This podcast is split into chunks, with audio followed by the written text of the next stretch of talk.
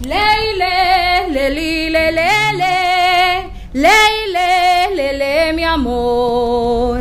Leile, le, le, le, le, leile, le, le, por Dios.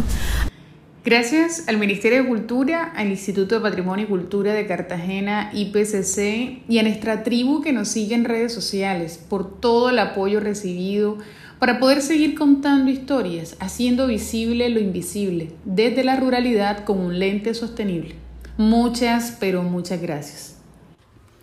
Bienvenidos al episodio número 21 de nuestro podcast Territorio Parlante, un podcast semanal de las voces de una tribu andante desde un lente con sentidos. Les cuento que este proyecto ha ido creciendo poco a poco, generando muchas emociones en nuestra audiencia y arraigando el sentido de pertenencia de los habitantes de cada territorio que hemos visitado, a través de sus historias de vida, su cultura, lo que son. Mi nombre es Eileen y quiero que en este espacio de ecoeducación logremos conectarnos con el territorio usando nuestros sentidos. Comencemos. El episodio de hoy es el último de los cuatro podcasts elaborados en serie para conocer la cultura de la vereda membrillal. Hoy nos encontramos con Malena Simancas y al fondo están las demás integrantes de este grupo de cantadoras. Bienvenidas a este espacio y gracias por hacer parte de Territorio Parlante. Malena, nosotros queremos saber y toda nuestra audiencia son dos cositas. Uno, ¿qué, qué conoce usted de la historia membrillal? ¿Cómo comenzó a forjarse este territorio rural de Cartagena de Indias? Muy buenos días. Eh, Eileen, pues la verdad es que tengo bastante conocimiento porque soy hija de fundadores. Membrillal tiene más o menos 64 años de fundado. Para un noviembre, tengo entendido que un 13, llegaron 11 parceleros y decidieron invadir este territorio. Eh, poquito a poco lo fueron poblando y bueno, llegó una monjita, era de origen europeo, la hermana Elfrida Jackenhelber y ella se encargó de darle vida a la comunidad. Nos fue enseñando que debíamos de organizarnos, eh, fue la que promovió la primera Junta de Acción Comunal y la verdad es que hizo un muy buen trabajo porque aquí se comenzó a trabajar comunitariamente, lo que es la escuela, el colegio, los salones, la iglesia, el cementerio, todo eso fueron hechos a base de minga, o sea que las personas colaboraban trabajando unas con otras para así poder progresar, darle progreso a la comunidad. ¿Y cómo, eh, Malena, quisieras compartirnos de pronto alguna leyenda, algún mito o algo que de pronto eh, sea muy típico membrillal que se le cuente a los niños y luego a los adolescentes y así pase de generación en generación? Bueno, la verdad es que sí, yo recuerdo mucho que mi papá eh, siempre mencionaba la historia de la llorona. Es más, hoy en día todavía hay muchas personas que dicen de que la han seguido escuchando hasta el momento. ¿Tú alguna vez la escuchaste? La verdad no, pero sí he oído que muchas compañeras y mis hermanas también, algunas de ellas dicen de que sí, que lanzaba unos alaridos prácticamente, unos gritos que hacían que se le erizara la piel a la persona. Y bueno, hasta el día de hoy la verdad es que es una costumbre que uno para, por ejemplo, en tiempo de Semana Santa aquí en Membrial, las personas son muy temerosas de ir a trabajar a las parcelas porque temen de pronto encontrarse con esa, con esa, con ese mito. Okay. Y aún eh, aprovecho la ocasión, Malena, preguntarte, ¿aún las personas acá en Membrial tienen sus cultivos? Lo pregunto porque hay muchas zonas rurales de Cartagena que se ha perdido, que antes la mayoría de las personas eran agricultores, pescadores, pero a medida que ha ido creciendo eh, toda la zona urbana, ha ido absorbiendo todas estas zonas rurales y se ha perdido todo el tema de agricultura y quisiera saber si aún se mantienen esos cultivos membrillal y qué tipo de cultivos.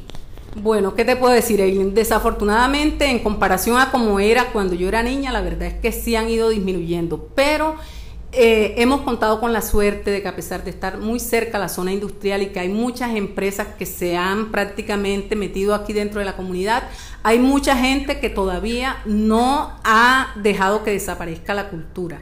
La agricultura se mantiene, aunque ahora en menor escala, pero al igual sigue dándose. Eh, por ejemplo, aquí es normal que en los patios de las casas haya árbol de guanábana, de torombolos, de incluso sembramos hasta yuca, porque los patios tienden a ser un poco grandes. Entonces es una cultura que no se ha desaparecido y que no queremos que desaparezca. Yo soy una amante de la agricultura. Para mí eso es importantísimo y se lo he inculcado a mis hijos y creo que aquí en Membrial nunca vamos a dejar de ser agricultores. Es algo de lo que nos sentimos completamente orgullosos. No, y es un orgullo que se debe pasar de generación en generación.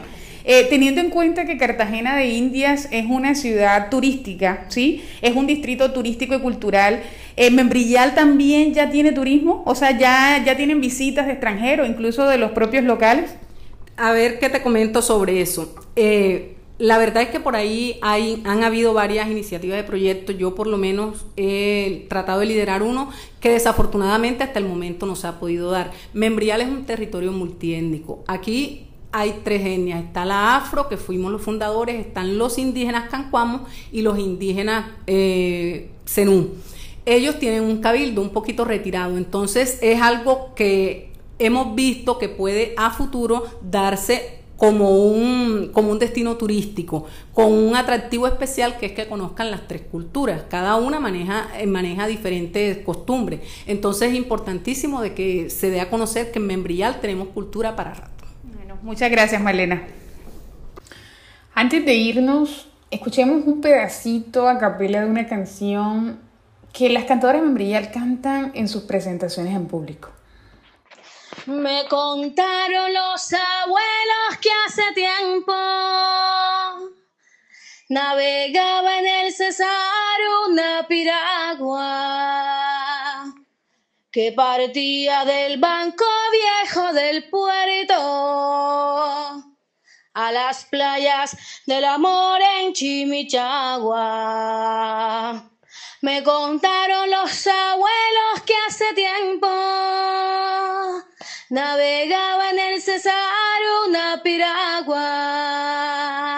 que partía del banco viejo del puerto a las playas del amor en Chimichagua. Era la piragua de Guillermo Cubillo, era la piragua, era la piragua, era la piragua de Guillermo Cubillo, era la piragua, era la piragua, la piragua la piragua,